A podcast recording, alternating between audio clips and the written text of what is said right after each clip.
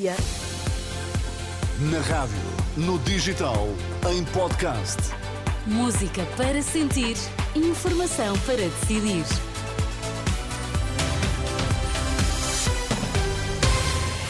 Manhã de segunda-feira e Sérgio Costa, bom dia mais Bom uma dia. vez, às 8, o que é que marca a atualidade? Portugal não tem capacidade para dar resposta ao número de requerentes de asilo. Eleições, debate nas rádios. Esta manhã acompanhamos os preparativos.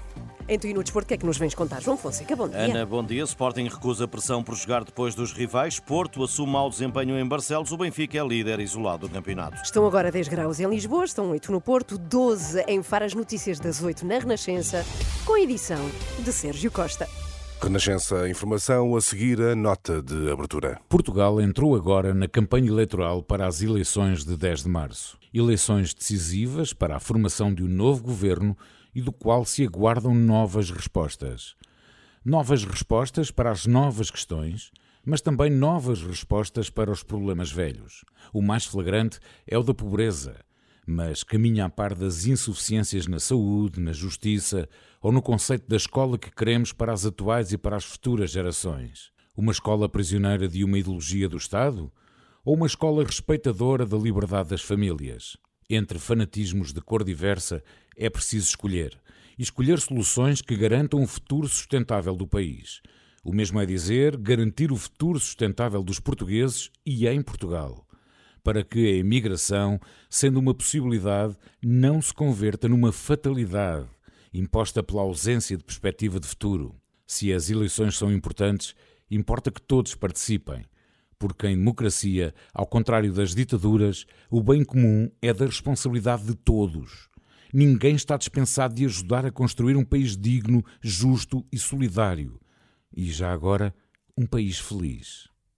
E faltam eh, já menos de duas horas para o derradeiro debate entre os principais candidatos nas eleições legislativas. Será nas rádios às 10 da manhã. Já iremos aos preparativos para esse derradeiro e decisivo eh, debate. Para já, um alerta. Portugal não tem capacidade para dar resposta ao número de requerentes de asilo, mesmo sendo um dos países europeus com menos pedidos de proteção. O alerta é do diretor do Serviço Jesuíta aos Refugiados à Renascença, André Costa Jorge, acusa os vários governos de não terem sido capazes de criar estruturas de acolhimento que evitassem que pessoas durmam no aeroporto, como acontece atualmente. Nós não temos capacidade de dar resposta ao número de requerentes de asilo que chegam a Portugal. O Estado, de uma maneira geral, até agora, não foi capaz de criar um conjunto de estruturas de acolhimento para fazer face a estas necessidades. As pessoas estão a dormir no chão do aeroporto é porque alguma coisa está a falhar. Uma entrevista do diretor do Serviço Jesuíta aos Refugiados que já pode ler em rr.pt. E o Estado quer que os três ex-inspectores do CEF, condenados pela morte de Ior Omniuk, paguem a indemnização entregue à família do cidadão ucraniano. Em causa estão mais de 700 mil euros. O Diário de Notícias conta hoje que o Estado quer ser ressarcido desse valor. Os três condenados cumprem, nesta altura, pena de prisão e contestam a exigência, o montante, os critérios e até a legalidade da eh, medida. Já na Alemanha, uma pessoa morreu, três ficaram eh, feridas num incêndio num centro de acolhimento de migrantes. O caso está a ser eh, investigado pela polícia. Desconhece ainda as causas do fogo que deflagrou numa estrutura de acolhimento no estado da Baviera. De novo por cá, aumentam os pedidos de despejo. Em 2023, o Balcão Nacional de Arrendamento recebeu perto de 2.700 pedidos especiais de despejo, número que representa um aumento de 17% face a 2022. A maioria dos despejos deve-se a incumprimentos no pagamento das rendas, são dados do Ministério da Justiça, citados também pelo Diário de eh, Notícias. É só até hoje, termina esta segunda-feira, o prazo para a validação das faturas que vão servir de base ao cálculo das deduções. No IRS, a validação deve ser feita no portal das finanças. Quem não o fizer perde o direito ao reembolso dessas despesas. E arrancam esta segunda-feira as inscrições para os exames nacionais de acesso ao ensino superior, um processo dirigido aos alunos do secundário e que termina a 8 de março. O registro deve ser feito na plataforma de inscrição eletrónica em provas e exames do eh, Ministério da Educação.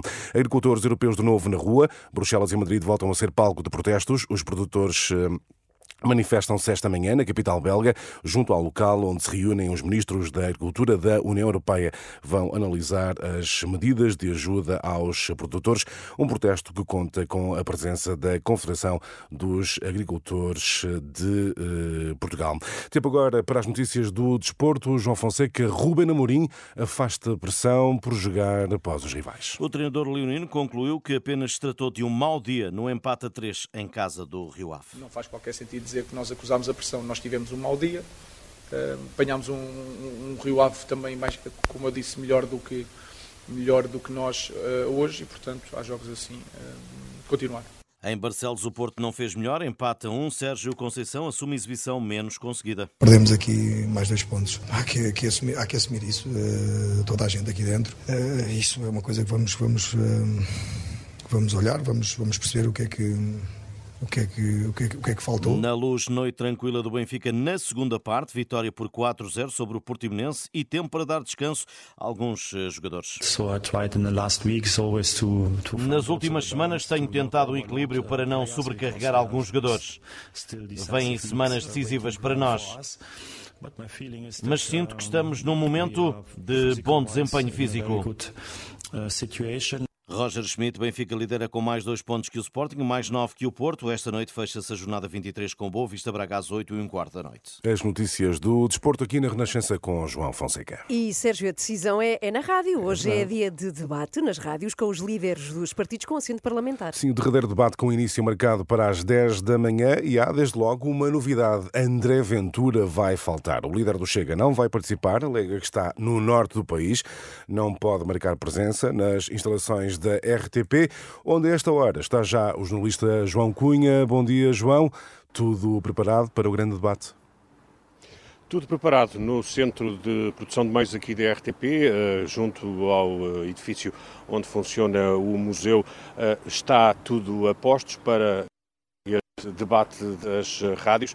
Esta manhã, bem cedo, há cerca de meia hora, 30 já estavam várias funcionárias da limpeza a preparar o estúdio, limpando o estúdio, mas atenção, já falaste aí de uma ausência neste debate de André Ventura. Ainda esta manhã, os diretores de informação das quatro rádios que promovem este debate vão ter de tomar uma decisão. O púlpito onde deverá ficar André Ventura mantém-se no sítio ou é retirado?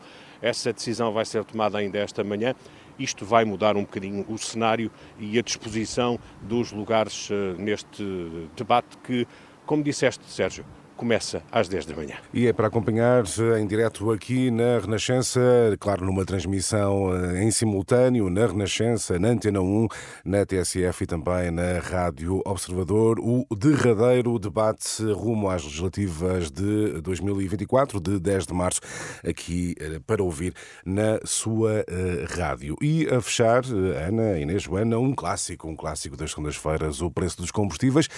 Esta então, semana então... descem, descem. O litro de gasolina deverá descer um cêntimo e meio.